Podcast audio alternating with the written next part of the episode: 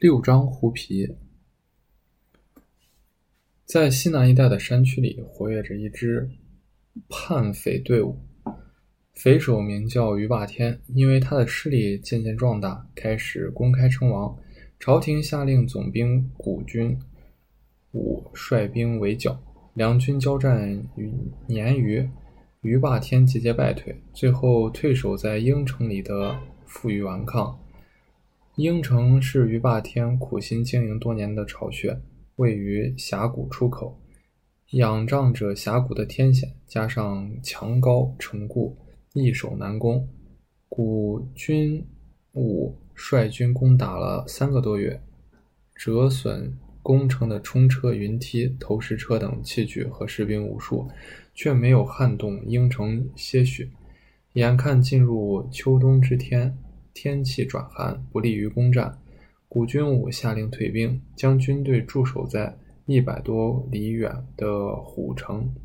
鹰城之外十余里有一座老鹰山，山上有一大片林场，林场主叫做胡老三。这一天，林场里突然来了一名商人，自称姓马，说是购买木材的。兵荒马乱的年月，一般多一年多都没有做过一单生意。胡老三望着望着满山的林木，正在发愁如何弄些钱来过这个寒冬。马老板无异于天上掉下来的财神爷，喜得胡老三好酒好肉的款待。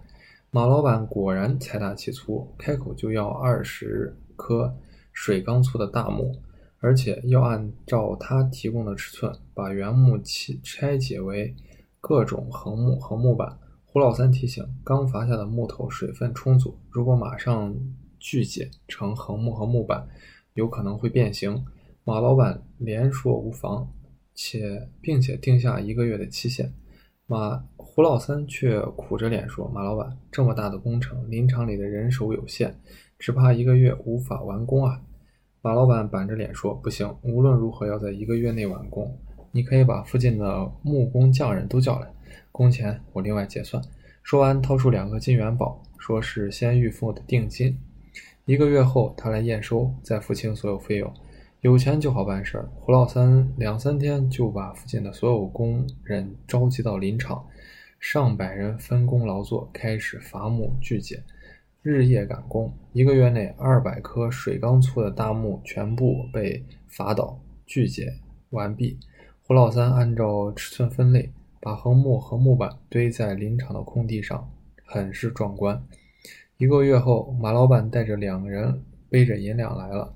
他验过巨解的木板后，木材后非常满意，对胡老三讲：“这些木材暂且码放在林场里，等到明年开春后，他派人赶着马车来拉。”胡老三为难地说：“这些木材占用林场的地，姑且不说，还得防火防暑，请人看管，得花费不少人力。”马老板微微一笑，说是早就考虑到了这些，让胡老三放心，所有的花费都记在他账上。这次先把买木材的钱结清，至于后面这些花费，等到拉木材的时候再付。马老板这么爽快，胡老三还有什么说的？当即请来人手，用木头和树枝搭起简易工棚，给这些木材遮风挡雨，在木棚的周围安置了大量树夹，安排两班人员日夜轮流看护。看到胡老三把一切安排妥当后，马老板这才满意的离去。眼看快要进入腊月了，天气越来越寒冷。按照惯例，应城附近所有的生意人都要进应城缴纳岁贡，这是于霸天定下的规矩。但凡在他地盘上的生意人，都是他的臣民。除了平时缴纳税款外，到了年底还要进贡。胡老三早就有所准备，除了规定的三千两白银。他还额外送去了六张虎皮，这六张虎皮可好，正好可以做一件狐皮袍子。于霸天大喜，着实夸赞了胡老三一番。转眼进入腊月，铺天盖地下了一场大雪。于霸天突然派人送来口信，告诉胡老三，上次送来的六张狐皮给老母亲做了一件皮袍子，但是老母亲非得再要一顶狐皮帽子，说是自古以来。皮帽子和皮袍都是配套的，哪有身上暖和了却让头露在外面挨冻的？如果戴其他的皮帽子，又不是狐皮袍子不搭，又与这狐皮袍子不搭。这一代的富贵人家，特别是老人，确实有这一讲究：皮袍子和皮帽互相搭配，不能丢份儿。于霸天虽然是山野之人出身，但是现在反称谋反称王，身份不一样，有些脸面还是不能丢的，不然他谋反称王简直白瞎了。因此，他派人向胡老三讨要一一张狐皮，好给老母亲补做一顶狐皮帽子。胡老三让人回去告诉于霸天。今年猎得六张狐皮，全部进了贡，手头上没有现货，而且林场比较忙，人手不够，没法去捕捉狐狸。如今狐狸都躲进洞里猫冬了，正是猎狐的好时机。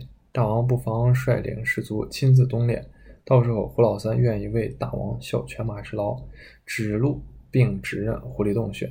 于霸天听完口信，想想最近一年多一直没一直忙着交战。现在战事歇停，也应该出去散散心了。而且据探子回报，军官一直驻扎在虎城，目前没有什么动静，应城非常安全。于是于霸天带领一百多名亲兵，骑马到了胡老三的林场。在林场里，于霸天看见堆积如山的木材，问起胡老三这些木材是干嘛用的。胡老三如实相告，是一名姓马的老板买下的，暂存于此。于霸天下了马，走进木棚里观看，越看。眉头锁得越紧，出了木棚，于霸天喝令亲兵将胡老三拿下，怒斥道：“好个胡老三，竟敢背叛着我通敌，还不快快老老实实交代！”面对突如其来的变故，胡老三吓得不轻，哭丧着脸大喊冤枉。于霸天冷笑一声，指着木材说：“这些横木和木板都是制造冲车、云梯、投石车等工程器具的材料，分明是军官派人来购买。”等到明年开春工程之时，只要凿出毛笋，就可以进行组装。几天之内就可以组装出上百个工程器具。胡老三听完，吓得早已面无人色，苦苦求饶，说自己是一个卖木材为生的商人，不懂得行武之事，也是受了欺骗，还请于霸天多多谅解。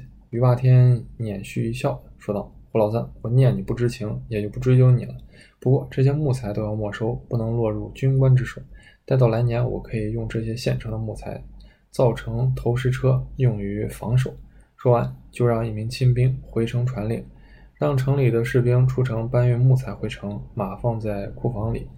士兵们搬运木材的时候，胡老三带队，于霸天率领亲兵在山林、在深山老林里寻找着一个洞穴，猎得一只狐狸。